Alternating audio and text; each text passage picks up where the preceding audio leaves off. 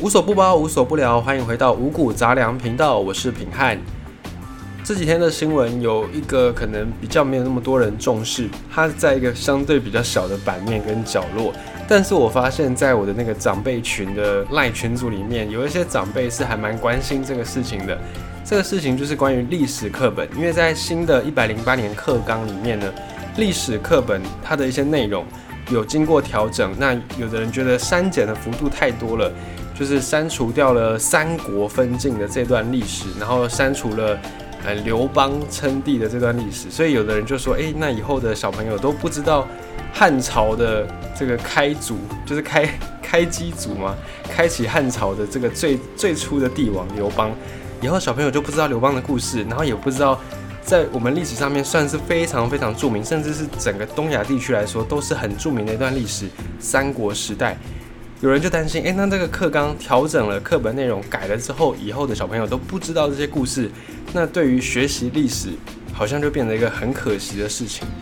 这个议题呢，嗯，也引起蛮多学者的讨论，尤其是很多历史老师也跳出来来澄清、来反驳这些论点。那先讲平安自己的看法，我觉得对于这个历史课本的删减，尤其是删删除掉三国的部分，我觉得影响不大。因为在平安成长的过程当中，其实我们都一直有在接触到三国的，不管是故事也好啦，或者是《三国演义》的小说，甚至是三国的戏剧，更不要说三国的游戏。这个我觉得六七八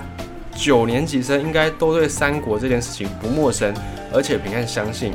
以我们对三国接触的这种程度来讲，大部分人对于三国历史的熟知，绝对不会是从课本上面来知道的。因为平安在学历史课的过程当中，确实也有学到三国的这个段落。可是早在课本碰到之前呢，我就已经把那个游戏玩了不知道几百遍了。所以其实我都比课本还要熟。然后课本讲到的篇章也真的不多，就一两页、两三页，一点点。而且他还讲的就是直接从三国鼎立开始讲。那三国的游戏，如果你有玩过的话，你就会知道，任何一款不管是哪一个国家出的三国的游戏。最最最开始一定是从黄巾之乱开始，甚至有的还考究的比较深入一点，他还会从更早之前的党锢之祸，就那时候很多的宦官啊，很多的太监啊，干涉干涉朝政，扰乱朝政，还会更考究一点，会从这个时代开始讲，然后再讲到后面这些宦官把持朝政，导致民不聊生，所以才会有后面的黄巾之乱，然后再来有这些军阀割据等等，然后最后整个故事会一直到三国分晋。哎，不对，就是 最后晋朝统一，统一了三国结束，所以这前后就大概几十年的时间，大概一百出头年多一点点的时间。这个故事你去玩游戏，可能都比你在历史课本上面学到的还要多。所以你看，我看到这个新闻的时候，我就觉得，嗯，这是一个假讯息。如果在传，就我觉得这个假议题啦，它虽然有改有删减，可是我觉得那个幅度。就几乎可以忽略不计，因为就算你把它放在课本里面，它的篇幅也很少，而且基本上只有两三句就带过。但你把它放在小说里面，随便一个故事都是可以可以写成十页、二十页以上的情节。那时候在看到这个讯息的时候，我就觉得这些大人的担忧有点太过夸张了。那这边有一些历史老师啊，也有跳出来，就是讲说他呃课纲被删除这件事情，那也导致很多人的一个意见。那有历史老师就觉得这个只是一个政治政治的问题，就它跟课纲本身并没有太多的关系。怎么可以怎么说呢？因为就是在上历史课这个课本里面呢，它应该说我们对于历史的观念，我们会觉得好像从夏朝开始嘛，哦，皇帝三皇五帝更早之前蚩尤皇帝，然后再夏商周尧舜禹嘛。然后再来就是一路下来汉呃秦汉啊，然后隋唐啦，东汉这个末年之后三国嘛，然后五胡乱华等等，一路下这样下来，我们会觉得说我们的历史好像就是一脉相承，从来没有断绝过。可是呢，在真实的过程当中，我们的历史其实并不是一串这样，好像是串烧串丸子一样直接串下来，并不是这样。因为在历史上面，这一些不同的朝代，他们彼此其实是对立的。像是元朝，呃，元朝大家都知道，他们的疆域非常的大。那后来是唐宋元明清嘛，元朝再来是明朝。所以明朝跟元朝它基本上是一个对立的。那更不要说大家比较熟悉的清朝跟郑成功之间，郑成功是明朝人嘛，他一生就是想要反清复明。所以如果你认同你的历史是一连串传承下来的，那你不应该会反清复明啊，你应该是就是帮助清朝更加稳固，甚至帮助清朝统治台湾才对。你怎么可能会站着台湾，然后你跟当局说你要反清复明呢？所以这是一个没有逻辑的事情。那放眼世界，好像也只有中华民族会把历史这样整个串在一起看。而，现在埃及人，埃及也算是四大古文明其中之一嘛，尼罗河流域孕育出的这个埃及文明。但是古埃及跟现在的埃及已经是两个不同的埃及。举例来说，以前古埃及有他们自己的这个信仰，有他们的。呃，尼罗河流域的这些神明哦，比方说太阳神拉哦，或者是阿努比斯等等，会有很多的有趣的动物的神明。可是，在现在的埃及，他们的信仰、宗教信仰跟古埃及的那个根本已经没有关系了。现在的埃及信奉的是伊斯兰教，那这个背后的转变，当然还是有它的一个历史的脉络在，这边就不再多赘述。那像印度也是，古印度跟现在的印度基本上也不是同样一个概念。古希腊跟现在的希腊也不是同样一个概念，但是这些四大文明里面，好像只有中国，好像只有中国现在的中国人，或者是一些呃心里面认同中华民族史的这样的人呢，会觉得说，哎，好像中国的这这一系文明并没有断绝，就是五千年前开始一直持续到现在，好像只有在中国有这样的现象。埃及人他们就不会觉得自己的埃及史是从几千年前的埃及一直到现在，他们就没有这种想法。所以这个也算是在东亚，尤其是中华民族里面一个蛮特别的现象。那在按照惯例，其实课纲本来就会固定的一些年份到了，它就会去做一个修改。这个是因为历史它虽然是已经是过去式，可是还是有很多人在考究，还是有很多人在挖出新的史料、新的资料来去去改写历史嘛。所以本来按照惯例，大概每十年。课纲也会在依依照新的研究结果来去做调整，比方说以前我们都觉得说夏朝是一个不存在的朝代，它只是一个传说。可是后来呢，就有一些考古学家就挖出了大概是那个年份的文物，所以才把夏朝变成一个真实存在过的朝代。这个就是因为历史研究有些学术研究的成果，所以让课纲翻新，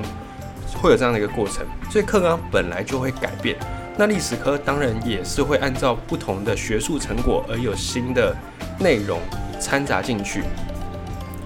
那现在的这个新的历史课纲里面是删除了比较多以前的中国史的部分，那新增比较多是东亚史。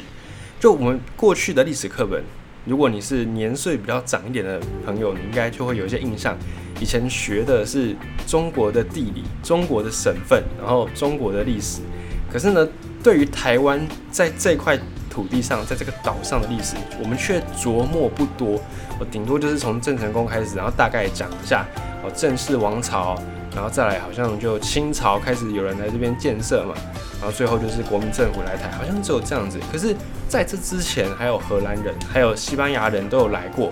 甚至在更早之前，原住民族也在这边。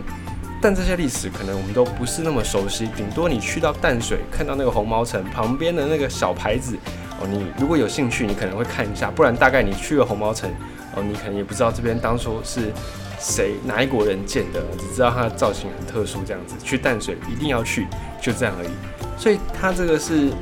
有点可惜啦。过去在历史的资料上面，我们并没有对于台湾这块土地上面。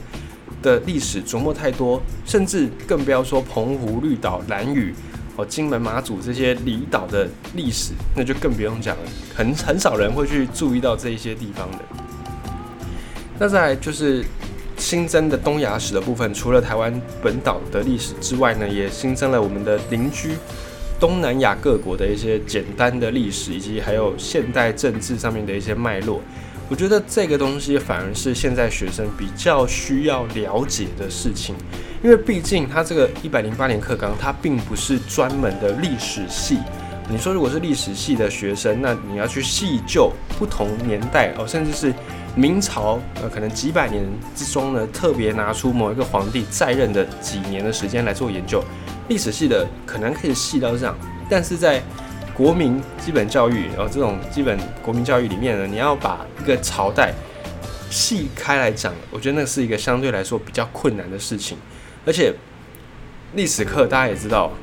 会被拿去借课，有时候考试来不及，有没有？就拿去上数学、上英文等等，进度不够的时候，就会拿去上这些课。所以历史课它本来的呃重要性就不是在升学导向，它更比较偏向的是这种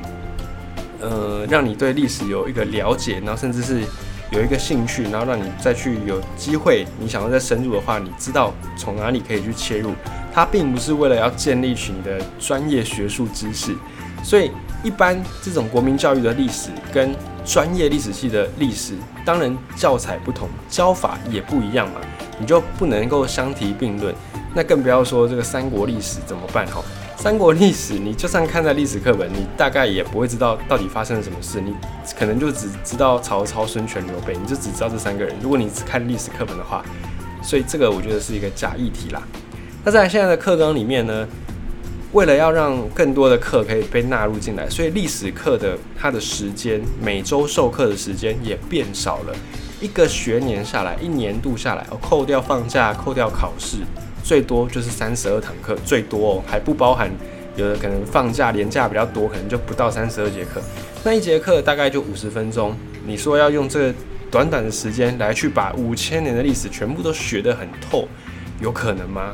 不可能。直接跟你讲，这是不可能的事情。光一个三国，你可能就可以讲掉十六节课都还不够用。那再就是对一个这种呃十几岁的青少年来说，他有真的去需要了解到每一个朝代、每一个帝王他们如何在统治吗？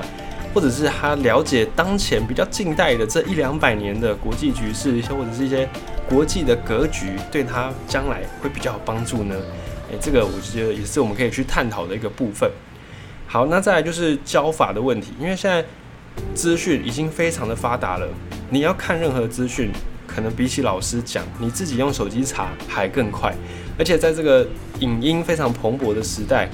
小朋友、学生他们的文字阅读力其实是比较降低的，而且专注力也比较降低。以前以前的人呢，可能看一篇课文一两千字没什么问题，而现在如果一百多字、两百多字，可能大家就会有点想要跳过的感觉。所以在第一线的这些老师，他们面对的是有点教不动，因为学生他们发现这些东西呢，也不是，哦，像这种什么微积分，一定要老师带你进去算，或者给你讲解，你才知道。历史课或者是地理课这种人文科技，基本上都是资料嘛，那资料你可能看手机、看 Google、看维基百科，你自己学也许还比较快，就你懂了就可以直接跳过，你不需要像老师教你一样，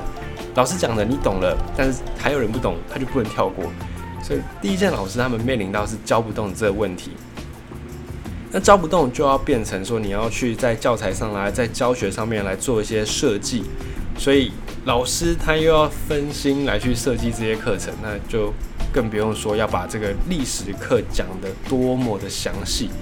或者是像过去一样，我就一个老师在台上一直讲一直讲，然后你吸收多少是你的事情，反正考试就是考这么多，你没办法准备那是你家的事，就不能再像过去的历史老师的教法这样子。所以这个嗯讲了这么多，就是还是要回到课程本身，再回到我们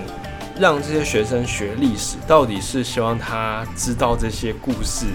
或者是培养他对于事情的一些看法，或者是。培养他